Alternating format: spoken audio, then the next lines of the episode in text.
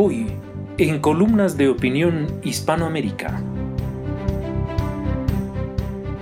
Injusticia, discriminación y mala suerte. Columna de Margarita Cedeño, publicada el 15 de septiembre del 2020 en Listín Diario de República Dominicana.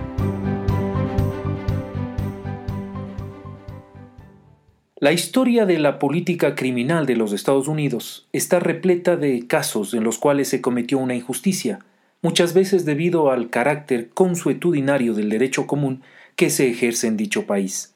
Hay historias que rememoran la injusta encarcelación de Edmundo Dantes en El Conde de Montecristo o la extraordinaria película Sueño de Fuga, Shawshank Redemption, cuyos protagonistas inocentes caen víctimas del abuso del poder y la discriminación.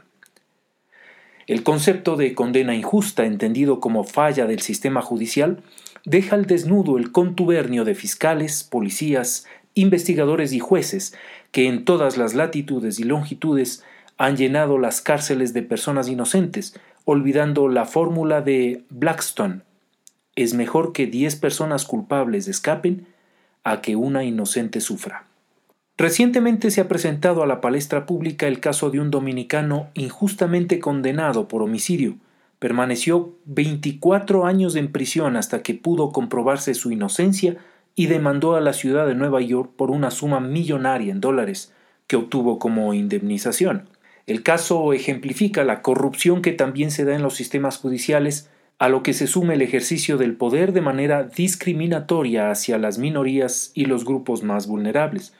El ejemplo es útil para aprender y cuestionarnos si el sistema penal dominicano no está repleto de casos como este, de condenas injustas que dejan en entredicho la eficiencia de la persecución de los delitos y la tecnificación e independencia del Ministerio Público.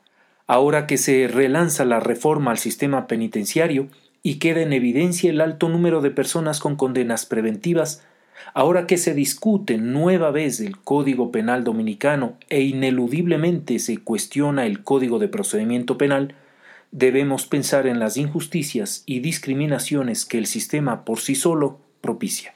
Si aspiramos a la reinserción de las personas que cometen crímenes en la sociedad, de forma tal que aprovechen productivamente la segunda oportunidad que les da la vida, debemos dejar atrás la posibilidad de que la justicia pueda ser injusta. No podemos pasar por alto los derechos humanos del acusado y el privado de libertad.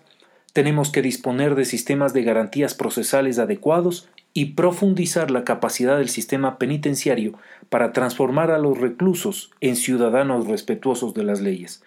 La mayor parte de los crímenes se gestan desde dentro de las cárceles del país, especialmente las del viejo modelo. ¿Cuántos ciudadanos inocentes no se habrán convertido en delincuentes luego de verse expuestos a la cultura criminal de muchas cárceles del país? ¿Les hemos dado alguna otra opción para sus vidas que sea más productiva para la sociedad? ¿Cómo medimos la profesionalización del Ministerio Público y su compromiso con una justicia diáfana y transparente? ¿Cómo juzgamos al juzgador?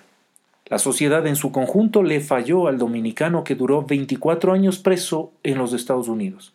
Fue injustamente condenado y finalmente vino a la República Dominicana para dejar atrás ese oscuro pasado y encontró la muerte a mano de unos delincuentes, que de seguro han estado varias veces en la cárcel, pero les hemos fallado en la tarea de reinserción. Es la mala suerte que genera un círculo vicioso que parece interminable.